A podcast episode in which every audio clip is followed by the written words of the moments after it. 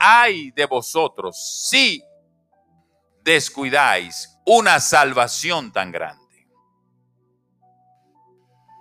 La ociosidad siempre conduce a problemas y el descuido o negligencia también conducen a problemas. Por eso es que nos dice la palabra del Señor, ocupaos en vuestra salvación con temor y temblor.